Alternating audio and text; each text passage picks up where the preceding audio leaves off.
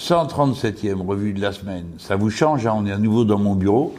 La dernière fois qu'on s'est vu, j'étais euh, sur le palier dans un hôtel à La Paz et je vous montrais les montagnes qui nous entouraient. Et j'étais un peu speed parce que j'avais un rendez-vous pour rencontrer le nouveau président de la République euh, plurinationale de Bolivie, Lucho Arce, qui euh, me recevait, donc j'avais intérêt à arriver à l'heure. Et il s'est passé toutes sortes de choses. Bon, bref. Et là, maintenant, il va se passer encore autre chose, c'est que vous allez découvrir le nouveau générique. Hein Et moi aussi, parce que je l'ai jamais entendu non plus. C'est Antoine qui a décidé ça tout seul dans son coin. Et euh, on espère que c'est beau. Allez, vas-y, envoie.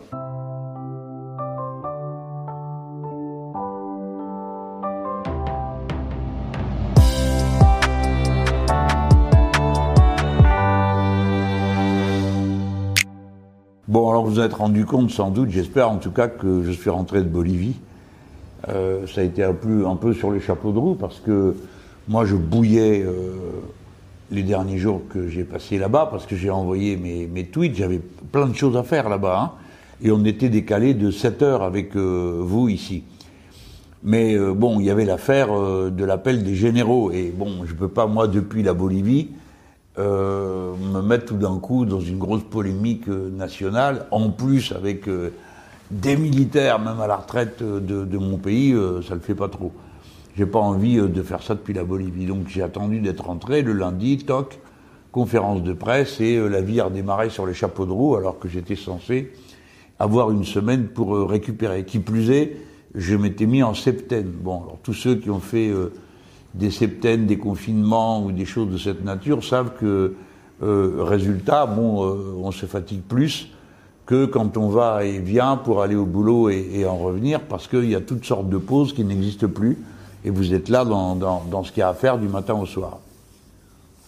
J'espérais un peu dessiner, j'ai pas eu une minute à moi, d'autant qu'à la fin de la semaine et fin de la septaine, euh, il y avait le 1er mai je suis allé à Lille, vous avez dû suivre aussi euh, mes aventures. Bon, bref, je suis rentré de Bolivie et euh, comme on avait préparé ça pendant qu'on faisait le voyage, euh, on a sorti une brochure qui est une brochure électronique. Vous allez la trouver, euh, vous allez trouver le lien à la fin de la revue de la semaine et elle est disponible, elle est gratuite, euh, numérique. Alors on appelle ça une brochure, mais en fait, ils m'en ont fait ici, euh, mon équipe, un tirage papier qui est assez beau. Hein, et euh, moi, je suis émerveillé de voir ça. Alors, il y a les discours, les choses comme ça, des encadrés qui expliquent une chose, une autre. Il y a des couleurs, des photos qu'on a fait sur place. Et euh, à la fin, on a même rajouté des, un carnet de séjour que j'avais fait en 2006 parce que j'étais passé en Bolivie et c'est le début. Euh, C'était le premier gouvernement d'Evo Morales. Alors, il y a des choses. Euh, J'espère qu'elles vous intéressent pour ceux qui s'intéressent à euh, vous savez, les débats dans la longueur du temps, à la fin, il y a un truc où euh, on traite de l'universalisme et de, et de la place des indigènes. Là, on parle des indigènes euh, de Bolivie, hein, c'est-à-dire les Indiens pourchassés, massacrés par le colonisateur espagnol, puis survivants. Et à l'époque, en 2006, j'avais eu une discussion avec un, un homme que j'admirais beaucoup, qui était un, un peu folklore à l'époque, mais qui auparavant était déjà un militant extrêmement déterminé du syndicat euh, de la mine que j'ai connu euh, dans les années 70, un gars qui avait fait sa formation au fond de la mine parce qu'il y était réfugié, vu euh, toutes les histoires qu'ils avaient avec le dictateur du coin qui s'appelait Hugo Banzer. Et donc j'ai retrouvé cet homme et c'est lui qui m'expliquait pourquoi dans le passé on s'était trompé en ne comprenant pas que au-delà de la classe sociale à laquelle appartenaient les Indiens, ils se définissaient, eux, d'abord comme euh, euh, des Indiens, c'est-à-dire des, hommes et des femmes qui avaient une culture d'appartenance, qui fondaient leur identité profonde. Et moi, à l'époque, euh, c'était pas trop le genre de choses que je pouvais entendre. Et bon, alors des années après, je retrouve ce que j'ai écrit en lui, en prenant des notes de ce qu'il avait dit, et je me rappelle que quand je l'ai publié, c'était autant pour comment dire, un peu secouer mes amis, euh, dire oh là là, que peut devenir quelqu'un qui a pensé comme nous et qui a changé d'avis.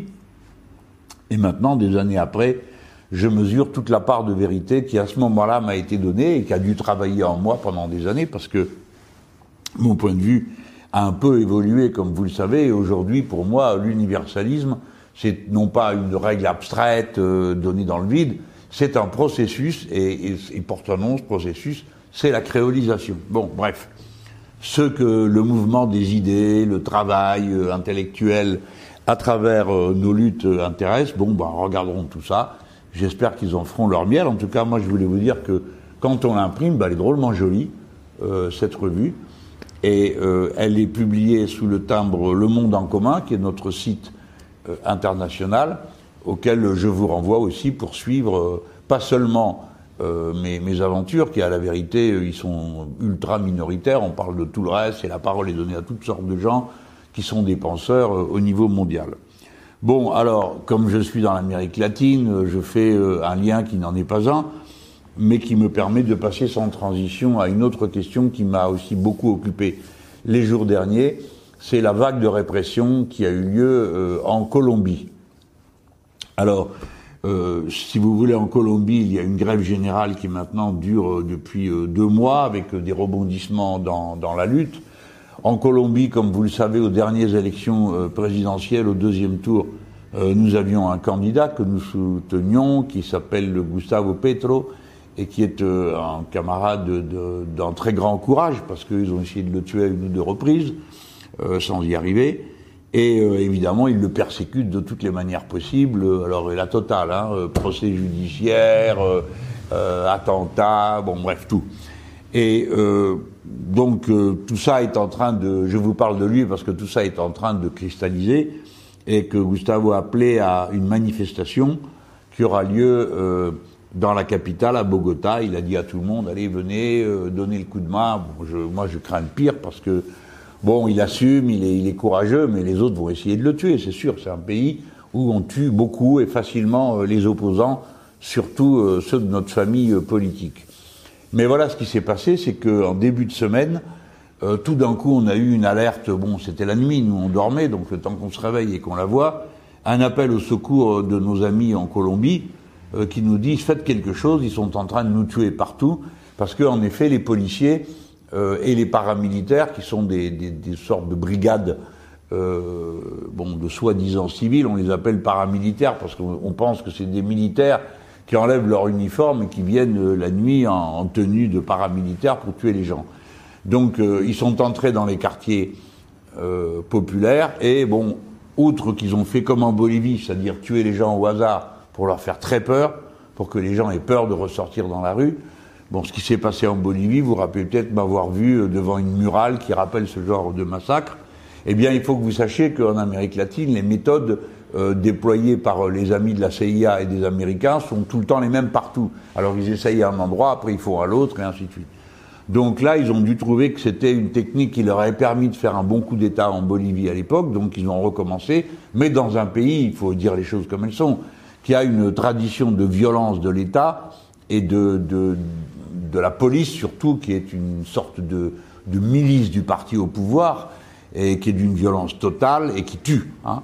Euh, donc là, ils ont tué du monde dans la nuit, euh, ils rentraient chez les gens, alors évidemment, euh, une maison sur trois, c'est un des nôtres. Et la semaine d'avant, déjà, ils avaient tué presque 20 camarades au total, mais surtout, ils les prenaient, ils les tuent dans la jeunesse euh, du mouvement c'est-à-dire ceux qui ont entre 25 ans et euh, 32, 33, c'est-à-dire tous les cadres de relève, un peu comme chez nous.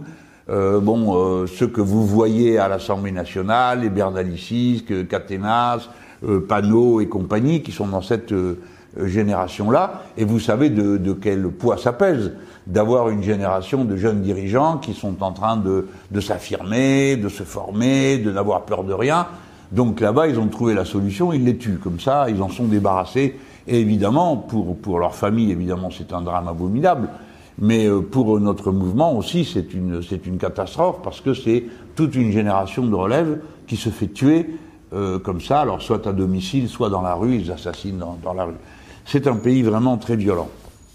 Donc on a appelé, moi, dès que j'ai eu ouvert un œil et que j'ai vu ça, bon, j'ai lancé mes alertes, fait mes tweets, et ça a donné des résultats, c'est que dans toute une série euh, de, d'endroits, de, euh, les gens se sont mis en mouvement. Mes camarades euh, au Parlement européen, euh, et c'est Léla Chebi qui s'occupait de ça, ont relayé beaucoup l'action, tout le monde s'y est mis.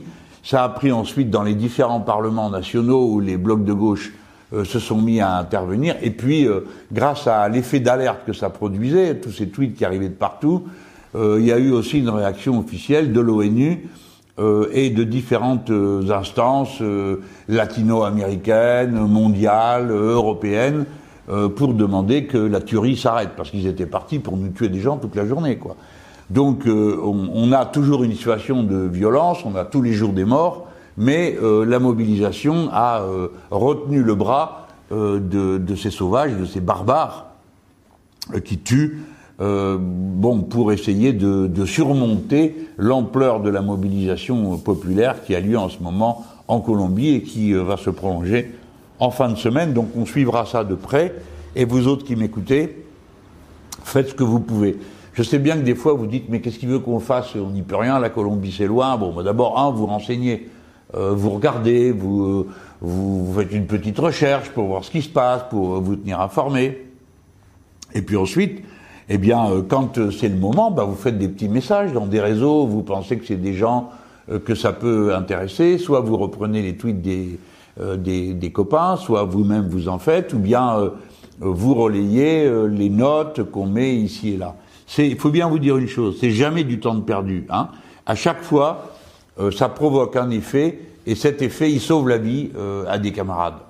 Donc il n'y a pas de petite action dans ce domaine, ça a toujours été utile. Et si vraiment euh, vous ne savez que faire de plus, bah vous prenez une carte postale ou vous prenez un bout de papier, vous écrivez une lettre à l'ambassadeur euh, de Colombie en France et vous lui dites euh, et que je ne comprends pas pourquoi vous faites ça, c'est pas normal, respecter les gens, enfin bref, les choses qui vous semblent importantes à dire, exactement comme si vous le rencontriez. Il n'y a pas à faire des, des cérémonies, hein. vous, vous faites comme ça et ça, ça paye parce que ça montre qui a une opinion internationale qui euh, ne laisse pas faire n'importe quoi, alors qu'eux, ils comptent sur le fait que la Colombie, tout le monde s'en fout, quoi. Hein, genre, oh, où c'est, on ne sait pas où c'est, etc. La Colombie, c'est le porte-avions des Nord-Américains sur le continent euh, d'Amérique du Sud. D'accord? Euh, Il y a là-dedans cinq bases nord-américaines, c'est pour vous dire l'ambiance qui règne dans ce pays. Donc il y en a évidemment beaucoup trop, et c'est pour dire que c'est un pays tout à fait clé dans la zone. Alors, ils ont servi aussi de, de, prétexte, parce que dans la campagne, dans le pays à côté, en Équateur, euh, euh, on accusait notre candidat d'être lié à la guérilla des narcotrafiquants. Enfin, une histoire de fou. Mais en attendant, ça a marché parce que ça faisait du bruit. Il y a des gens qui disaient ah quand même, il y a de l'abus, on peut pas être avec, on peut pas être avec la guérilla. En fait, c'était tellement mal monté leur histoire que la guérilla dont ils se réclamaient, elle n'existe plus. C'est-à-dire que le gars qui fait ça, il est vraiment pas au point. Et puis euh, il y a eu une histoire rigolote, c'est qu'on entendait le chant euh, des, des, oiseaux derrière, et il y a euh, un ornithologue, c'est un gars qui est spécialiste de ces questions des oiseaux, et qui a dit ah mais ce genre d'oiseaux il y en a pas en Colombie, donc c'est pas possible que ça ait été filmé là-bas. C'est pour vous dire, eh ben ça, ça a aussi arrêté un peu le, la divulgation de la fake news. Voilà, je voulais vous dire tout ça parce que il faut prendre l'habitude de, vivre la tête dans le monde avec les problèmes qu'il y a partout, mais aussi euh, l'intérêt que tout ça soulève, parce qu'on apprend, euh, on regarde, on reçoit des leçons de courage, vous savez. Moi, les jours où j'ai la tendance à baisser les bras et dire ah j'en peux plus parce que bon, il euh, faut voir ce qu'ils me mettent quoi, hein, tous les jours. Bref, quand j'ai pas le moral, je me dis bon moi, je suis en vie, enfin pour l'instant, tandis qu'en Bolivie tuent les camarades. Bon, donc je me dis il faut avoir un autre courage là-bas pour militer, hein, pour aller à la manif qu'il m'en faut à moi ici pour faire tout ça. Donc je ne vous cache pas que je les admire et j'essaye d'aider.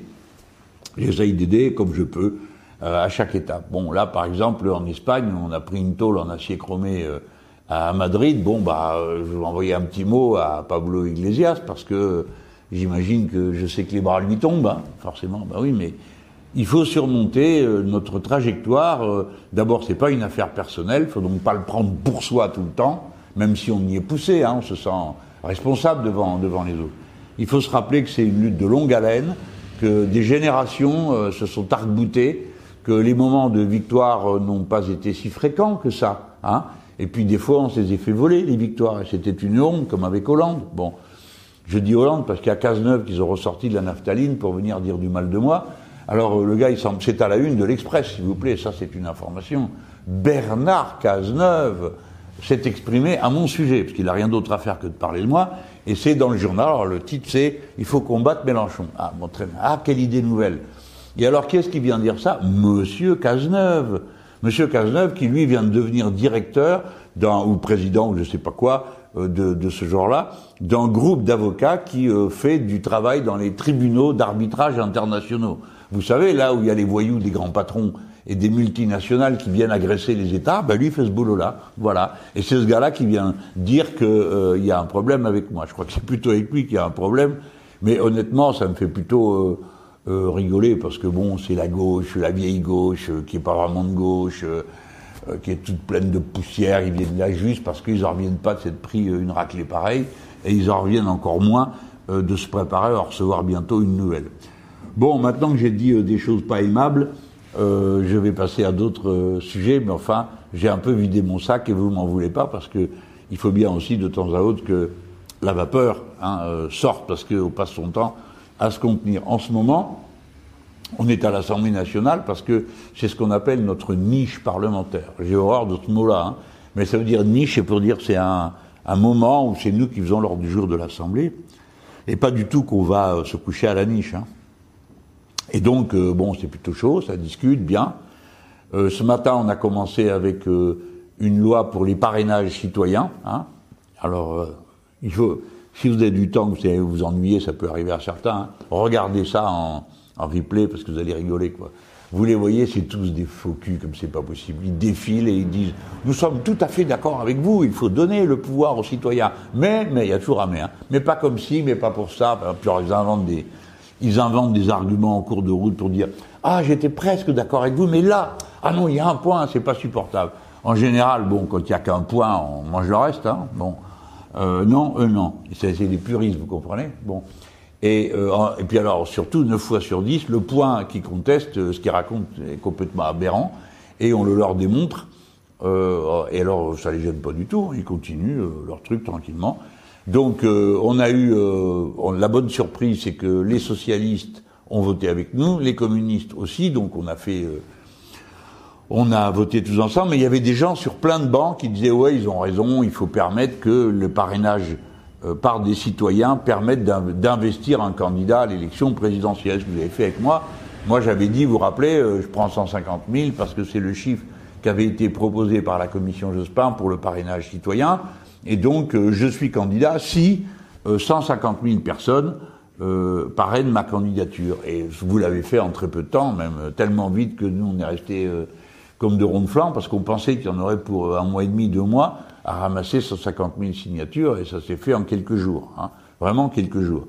Alors maintenant, on est à 230 000, et vous pouvez continuer hein, à parrainer ma candidature, parce que, en réalité, le bloc des gens qui parrainent ma candidature, c'est la nouvelle forme du mouvement qui était autrefois la plateforme insoumise avec les gens qui avaient cliqué. Vous n'êtes pas automatiquement sur les deux. Hein, si vous, vous êtes là où vous avez vous décidé d'être. Si vous avez cliqué pour être sur Action populaire, le site nous sommes pour euh, .fr, alors bon, vous parrainez ma candidature, vous soutenez, vous recevez des infos et le reste, et surtout vous pouvez passer sur l'application que nous venons de mettre. L'application, c'est le site sur le téléphone et ça fonctionne comme un réseau social. C'est-à-dire que euh, vous êtes informé de tout ce qui se passe, vous pouvez échanger avec d'autres, vous pouvez passer euh, des, informations ou des consignes sans être obligé de transiter par mettre un mail, trouver l'adresse mail de la personne, etc., etc. Donc c'est vraiment l'application, c'est la manière pour nous de vivre et d'agir tous ensemble. Après, vous avez l'application, vous faites ce que vous voulez. Hein. Personne n'est obligé de faire ce que l'application euh, indique, mais ça nous met en lien, et surtout, je vous le redis, hein, pour que vous, compreniez bien pourquoi on fait tout ça, c'est que le jour où ils décideront de tout couper, c'est-à-dire de couper Facebook, de couper les, fils euh, WhatsApp, euh, peut-être les fils Telegram, euh, peut-être les fils YouTube, vous aurez un endroit où vous pouvez retrouver l'organisation, ses consignes, son matériel, ses affiches, échanger des points de vue, et c'est l'application que nous venons de créer. Donc l'application, c'est le mouvement. Le mouvement, c'est l'application. L'application, c'est le mouvement. Ça s'appelle Action populaire, et peut-être que ça sera d'ailleurs demain euh, le nom de, de, ce que nous allons euh, entreprendre, parce que vous avez tous compris qu'il se passe des choses. Hein. Euh, bon, parmi tous les gens qui discutent, alors il y a cette histoire euh, bon, pas sérieuse, l'union, l'union, l'union, alors, et même qui belle l'union et saute en cadence l'union, euh, ils nous font des coups tordus partout. Euh, bon, dans les Hauts-de-France, vous vous souvenez, on avait dit, bon, allez, on est d'accord, la tête de liste sera verte et donc tout le monde se rassemble. Tout le monde se rassemble, la tête de liste est verte, et comment ils disent merci Ils nous virent de toutes les, euh, de tout accord au départemental. Bon, ça se passera deux, hein, voilà tout. Bon, mais quand même, c'est pour dire, c'est quand même des beaux fauchetons. Et puis, euh, alors, en région PACA, euh, c'est encore mieux, parce que euh, la responsable nationale vert est arrivée, a dit, bon, bon, on fait l'union, on veut pas des insoumis. Alors tous les autres, pardon notre bon maître, euh, euh, où est-ce qu'on doit signer? Bon, voilà, ils sont tous d'accord. Et alors, ce que je trouve le plus écœurant de tout, c'est les journaux qui disent union de tous, sauf LFI, comme si c'était de notre faute. Bon, mais vous connaissez tout ça, bon, on sait qui roule pour qui dans ce pays et, et, et qui fait quoi.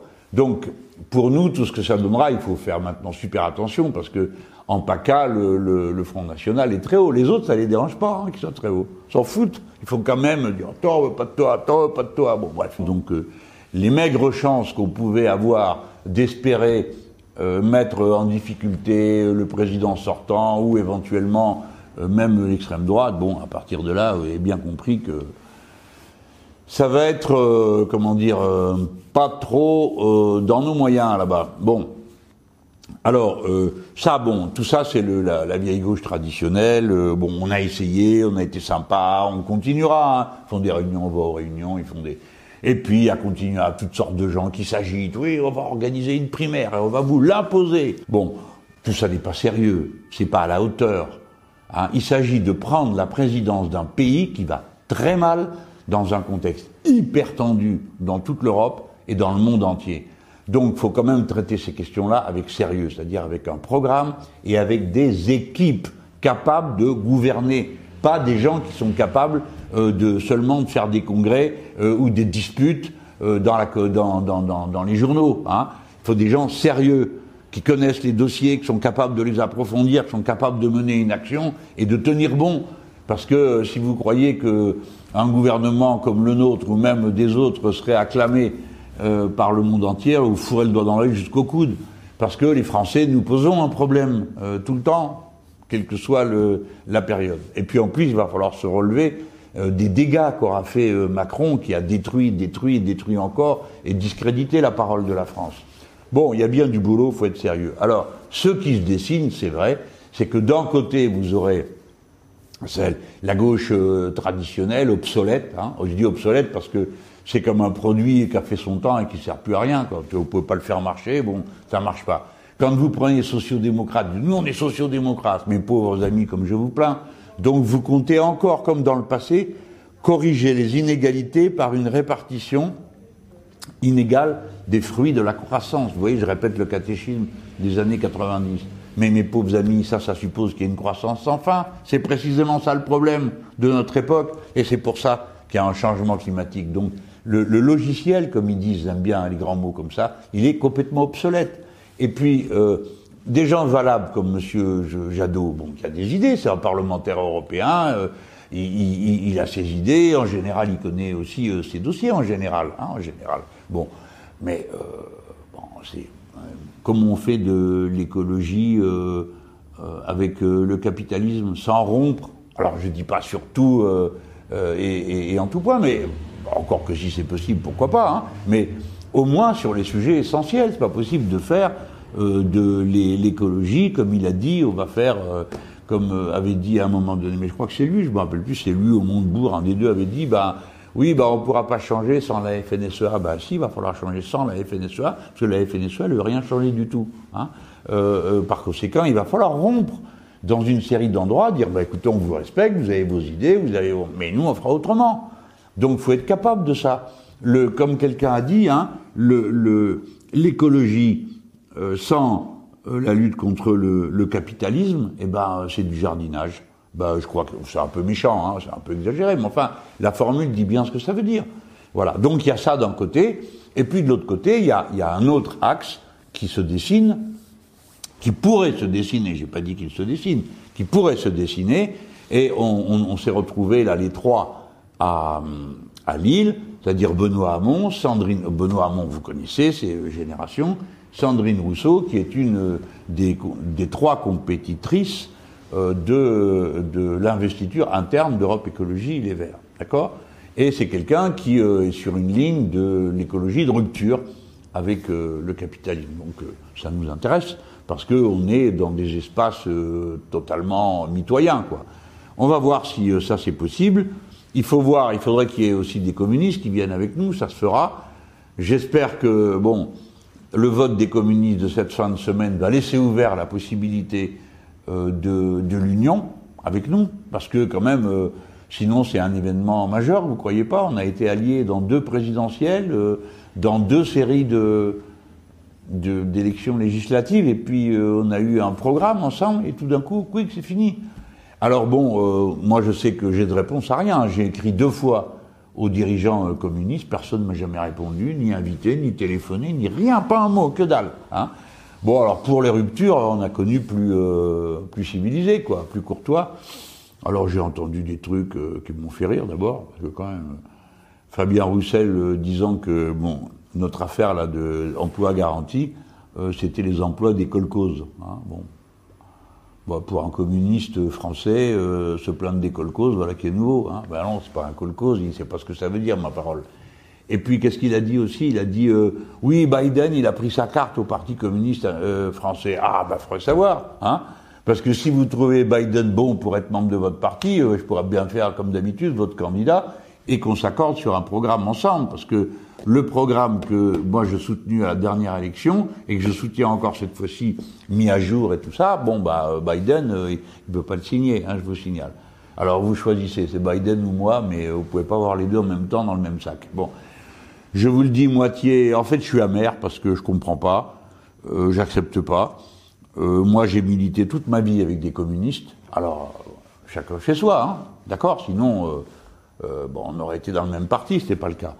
Et euh, voir comme ça, tout d'un coup, euh, sans crier gare, sans. Alors que là, depuis l'élection présidentielle, alors on parle des histoires qu'il y avait au moment de l'élection présidentielle, qu'il y a eu des erreurs. Bon, moi, je vais bien prendre ma part, mais j'aimerais bien que tout le monde vienne pas se battre la coulpe sur, sur ma poitrine, hein, parce que bon, les erreurs, il y en a quelques-uns aussi qu'on en fait, et des plus fameuses que moi. Bon, donc c'est pas la peine de comme ça passer son temps à touiller euh, dans l'amertume pour être bien sûr euh, que ça va pas, que ça fait mal et tout.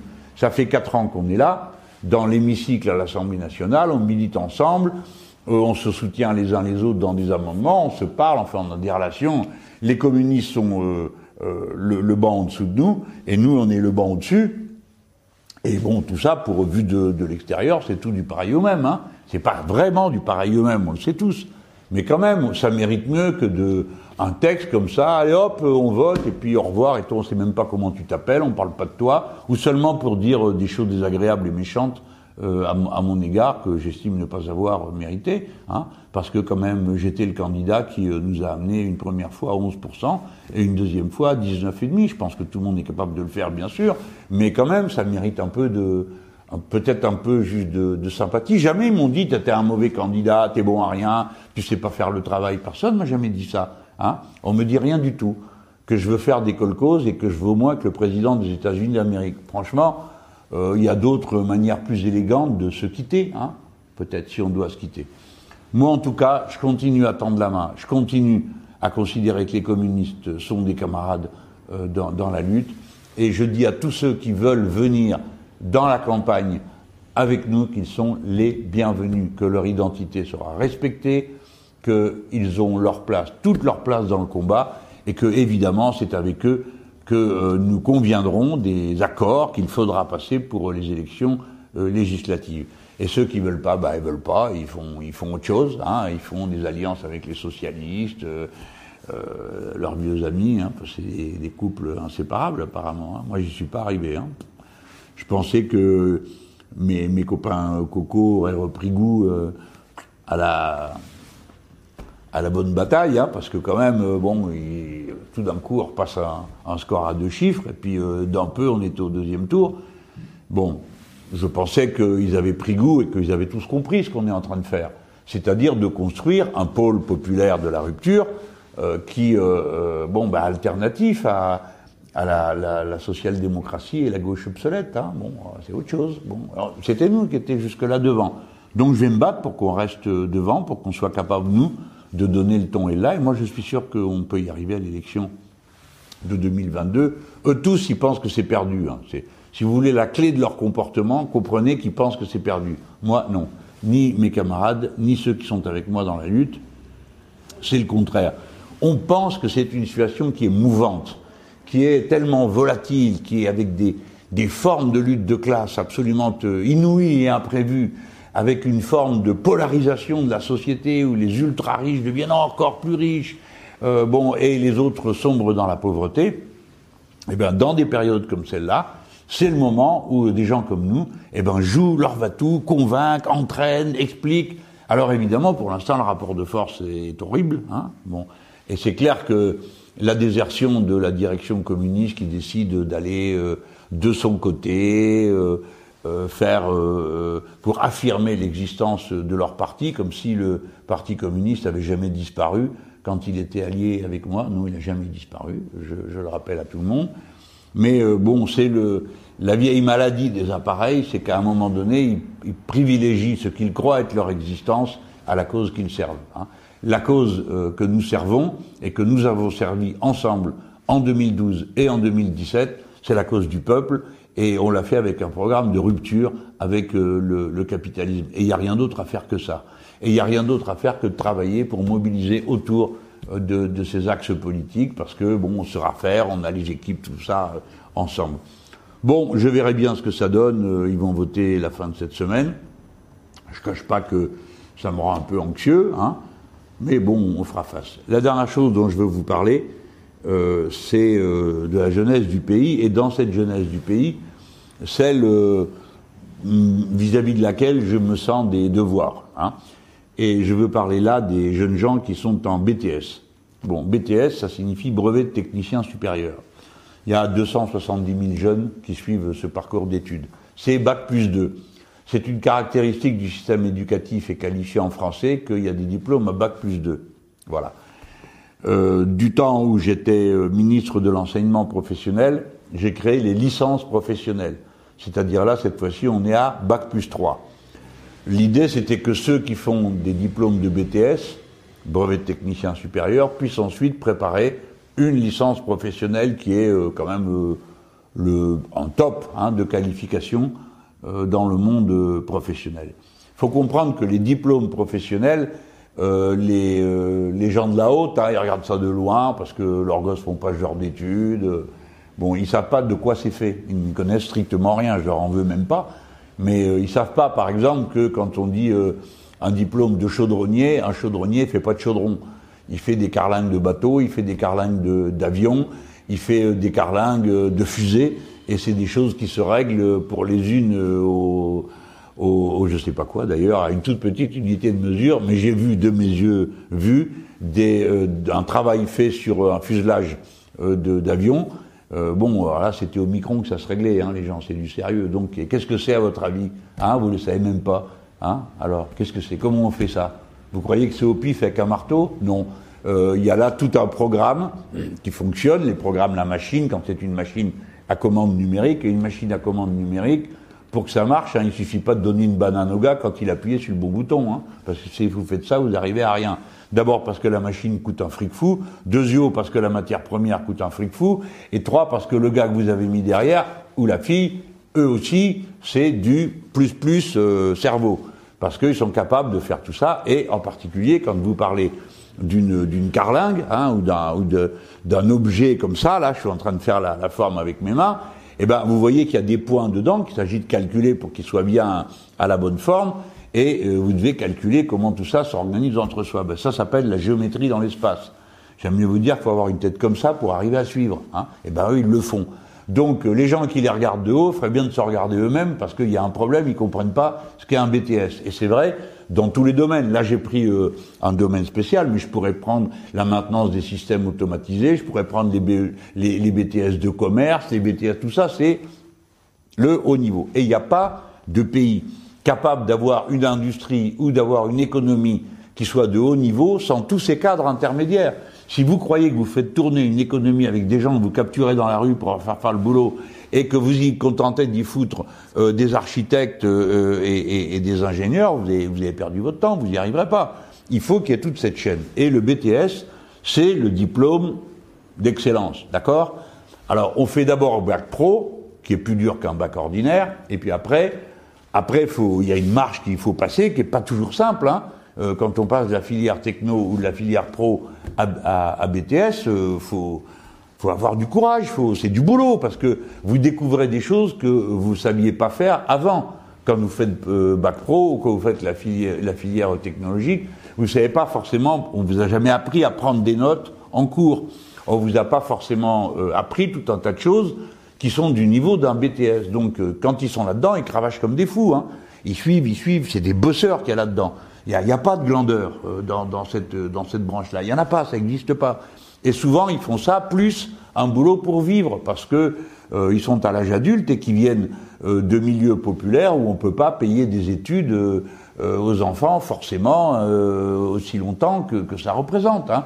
Pour peu que vous ayez une petite année de retard, ce qui souvent se présente hein, dans la vie scolaire, quelle que soit la filière qu'on prend, bon, ben voilà, vous êtes 18, 19, 20 ans, bon, des fois, bon, il y a un petit à la maison. Voilà. Et il faut et, les jeunes, ils continuent leurs études. Alors en ce moment, qu'est-ce qui leur arrive? Un, ils crèvent de faim parce qu'il n'y a plus de sous, parce qu'ils ne savent pas comment faire, parce que tous les petits boulots, euh, il plus, euh, vu que tout est fermé et que c'est le confinement, et que comme c'est pas des travailleurs euh, qui ont un contrat de travail, ben euh, chômage partiel, ça n'existe pas pour eux, et ainsi de suite, notamment dans le, le travail partiel. Et puis arrive la période des examens. Donc, euh, ceux de l'année dernière, déjà, ils avaient été bien secoués. Hein. Bah oui, il y a eu quand même un confinement l'année dernière, je rappelle. Alors, l'année dernière, on a trouvé une solution, on a dit, bon, on fait un contrôle continu. Et on juge de la capacité de ces jeunes gens sur la base de ce contrôle continu. Bon, alors, euh, ah, c'est sérieux, quoi. Il faut quand même que les gens à qui on donne le diplôme BTS, ils soient bons au niveau BTS, parce que si jamais ils y sont pas, ça va être un problème après. Et ils le savent, les jeunes, hein, parce qu'ils sont pas fous, ils connaissent bien les métiers. Et ils ont la trouille qu'on leur dise Ah ouais, ouais, toi, t'as un, un BTS Covid. Hein, c'est ça leur peur. Et je les comprends. Parce que vous pouvez faire le mariole avec un bac général euh, de l'année 68, hein, euh, mais pas avec un BTS. Parce que BTS, vous êtes devant la machine, vous êtes devant le poste de travail, quel qu'il soit. Hein. Et puis, ben, faut le faire. Et puis, si vous ne savez pas le faire, ben, ça se voit tout de suite. Hein. Donc euh, euh, le, niveau du diplôme, c'est très important. L'année dernière, on s'en est sorti avec le contrôle continu, puis comme c'est des gens sérieux, ceux qui savaient eux-mêmes qu'ils ah, sentaient qu'ils avaient du retard ici ou là, ils ont complété euh, en travaillant pour leur propre compte pour être à niveau. Et cette année, les jeunes, ils disent pareil, ils disent écoutez, vous pouvez pas nous obliger à venir. Enfin, si vous nous obligez à venir, qu'est-ce qui va pour passer l'examen? Bon, qu'est-ce qui va se passer? Mais je vais vous dire, moi, ce qui va se passer. Celui qui est malade, celle qui est malade, il va pas dire je suis malade, il vient. Pourquoi il vient? Ben Parce qu'il a bossé justement toute l'année. Que c'est la fin de son, de son cycle d'études de deux ans, il n'a pas envie que ça soit perdu. Il peut pas se permettre, c'est un luxe qui n'est pas dans ses moyens. Et puis deuxièmement, il se dit, mais si j'ai pas le BTS cette année, comment je fais pour entrer en licence professionnelle l'année prochaine? Donc celui qui est malade, il vient, il rend malade les autres. Il n'y a pas besoin d'être très intelligent pour comprendre ça. Sauf que M. Blanquer, qui lui aura jamais le moins de diplôme de logistique, parce que c'est un diplôme la logistique, et le diplôme que j'ai créé moi, il est européen de logistique. Il n'aura jamais un diplôme de logistique, ce gars, parce qu'il est incapable de penser une organisation. Il savait pas qu'il y avait des examens qui arrivaient, il savait pas qu'il y a 270 000 BTS, il pouvait pas trouver une idée, dire bon voilà les petits, on regarde tout ça, comment on va faire, s'il y a du retard, comment vous rattraper pour que ça soit prêt? Pour la période de l'examen, et on va vous faire, euh, on va trouver autre chose. Euh, on peut faire le contrôle continu. Alors on me dit ah tiens Mélenchon, maintenant tu es pour le contrôle continu, alors que tu dis tout le temps que tu es contre. Ben, bien sûr je suis contre. Bien sûr je suis contre. Je suis pour l'examen. Mais là c'est la crise, petit. Faudrait quand même se rappeler dans quel monde on vit. Donc vous faites comme si le monde n'existait pas. Alors euh, il y a eu des mois de confinement, ils ne sont pas au courant, ça les intéresse pas, et on laisse les jeunes BTS euh, euh, tourner en rond dans une situation inextricable. Donc les BTS de cette année, il faut leur donner le contrôle continu pour qu'ils puissent avoir leurs examens sans être obligés de venir en présentiel. Et si on constate qu'il y a du retard ici ou là, et que les jeunes gens font eux-mêmes l'évaluation, eh bien, il faut qu'il y ait des cours complémentaires qui aient lieu pendant l'été pour, après le BTS, euh, faire du rattrapage, parce que je vous rappelle qu'un BTS, c'est une fille ou un garçon très sérieux. C'est pas des amateurs, c'est des professionnels. Donc ils sont capables de dire ah là ah j'aimerais bien savoir euh, j'aimerais bien savoir plus, j'aimerais bien faire mieux. Donc il faut leur proposer ces compléments, mais d'abord laissez-les passer les examens et faites-le avec euh, le système continu. Donc moi, je, je, veux dire que si c'était les gamins euh, de la bonne société, ils s'en préoccuperaient. Hein, ça les travaillerait nuit et jour. Comment mon fils peut pas, ma fille peut pas faire tel diplôme Et vous savez ce qu'ils ont trouvé à dire C'est justement ça.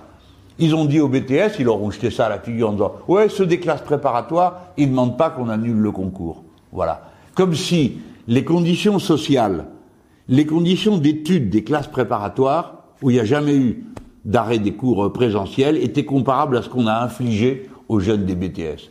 Et c'est dans des remarques de cette nature qu'on voit la morgue de classe des gens qui dirigent ce pays, qui connaissent rien à la formation professionnelle, qui ne savent pas de quoi c'est fait et qui pensent que tout ça, bon, pour eux, c'est pas très important et de toute façon, on va finir par se rattraper. Voilà, moi je voulais vous le dire, c'est un cri du cœur. Si vous avez euh, autour de vous des jeunes camarades euh, ou des jeunes gens que vous connaissez qui sont des BTS, donnez-leur le coup de main, aidez-les, ils sont en action en ce moment, euh, soutenez-les, euh, aimez-les parce que c'est le nec plus ultra de la jeunesse de ce pays, euh, la plus sérieuse et la plus disciplinée, la plus organisée, pardon pour les autres, hein, moi je dis ce que j'ai sur le cœur parce que je les ai vus au boulot. J'étais pas capable de faire le dixième euh, de ce qu'ils faisaient à leur âge. Hein. Bon, donc voyez, même pour quelqu'un qui s'occupe de poésie du XVIe siècle, euh, bah, les BTS, ça m'impressionnait. Voilà, mes amis, je vous ai parlé de tout ce que je voulais vous dire pour aujourd'hui. Je peux parler comme ça pendant une heure, vous le savez aussi bien que moi. Mais je crois que je vous ai dit l'essentiel de ce que j'avais sur le cœur. Et je vous dis à la semaine prochaine. Si ça vous plaît, toc toc, les petits pouces bleus. Comme ça, euh, Antoine a le moral après. Si vous découvrez que ça vous plaît, bah, vous vous abonnez, c'est gratuit, ça le sera tout le temps. Et puis, euh, bon, bah, le jour où ça vous intéresse plus, bah, ça vous intéresse plus. Et le jour où ça continue à vous intéresser, eh ben, toc, vous êtes prévenu exactement du jour et du moment où je vais parler. Alors, cette semaine, j'ai pas été économe de mes euh, paroles. Vous pouvez, euh, si ça vous intéresse, regarder la petite, le pied de nez que j'ai fait avec le 5 mai puisque pendant que l'autre euh, célébrait Napoléon, qui est quand même euh, un auteur d'un coup d'État et du rétablissement de l'esclavage, moi, je célébrais le 5 mai l'ouverture des États généraux, c'est-à-dire le peuple souverain. Alors Mini Macron, là, il fait pas trop le flambard en ce moment, parce que euh, pendant des semaines, j'ai été avec mes amis insoumis, puis quand même quelques autres, faut le dire, hein. on était quasiment seuls à réclamer des licences libres sur les vaccins. Lui prenait son air, très important, il a tout compris, il est plus intelligent que tout le monde. Non, non, c'est un débat inutile, a-t-il dit à la presse euh, anglo-saxonne euh, en Angleterre et ailleurs. Il dit non, non, ça n'est pas le sujet. Hein. C'est comme pour la dette, c'est pas le sujet. Tu verras, mon bonhomme. Donc ce n'est pas le sujet, mais sauf que papa Biden, le président des États-Unis d'Amérique, lui, il a dit qu'il était d'accord pour qu'il y ait une licence libre sur les vaccins. Et alors, du coup, toute cette bande hein, de chiffres molles. Alors la présidente de la Commission européenne, qui prenait son air de Prussien là euh, pour dire euh, pas question pour les licences libres, tous ceux qui ont voté au Parlement européen contre la licence libre, tous, hein, toute la droite européenne et une partie euh, de, de, la gauche, les sociodémocrates notamment, hein, et ben maintenant qu'est-ce qu'ils font? Et ben quand papa Biden a parlé, tout le monde est au garde à vous, ils sont tous pour les licences libres. Alors Bon, je faut quand même sourire, hein, parce que c'est une victoire totale pour euh, ceux qui, comme nous, se sont mobilisés. Vous savez que moi, j'avais fait un appel international avec Lula. Je suis allé devant le Parlement andin pour euh, euh, au moment de l'adoption de, de, cette idée. Enfin, bref, on a tous fait quelque chose là où on pouvait. Pour nous, c'est une victoire. C'est surtout une victoire pour les peuples, parce que si ça se décide rapidement, on va pouvoir produire des vaccins dans le monde entier. En France, on va arrêter de mettre des vaccins dans les flacons, on va fabriquer le vaccin. Et pour peu que nos amis de l'Institut Pasteur à Lille aient mis au point un bon, euh, un, bon médicament pour soigner les gens euh, qui se chopent cette cochonnerie ou ces variants, hein, eh ben, on pourra enfin sortir de la crise parce qu'il y aura des vaccins pour tout le monde et un traitement euh, qui tient la route. Donc c'est un beau jour pour l'humanité. Voilà, pour l'humanité tout entière. Parce qu'aujourd'hui, eh bien, vous savez, les vaccins, euh, il y a plus de 50 pays, je crois, ou 60, qui n'ont pas fait un seul vaccin, parce qu'il n'y en a pas. On ne leur en donne pas, ils n'ont pas l'argent, ou qu'ils n'ont pas l'argent euh, pour euh, les acheter. Donc, c'est une bonne nouvelle pour l'humanité, pour nous tous, parce qu'il y en a quand même qu'on finit par comprendre que tant qu'il y avait quelqu'un qui pouvait tomber malade, tous les autres pouvaient tomber malades. Hein. Bon, c'est un grand progrès aussi de la réflexion. Voilà, donc je finis avec le sourire aux lèvres, parce que je suis heureux pour l'humanité que cette décision soit prise bientôt, j'espère qu'elle le soit. Allez, au revoir.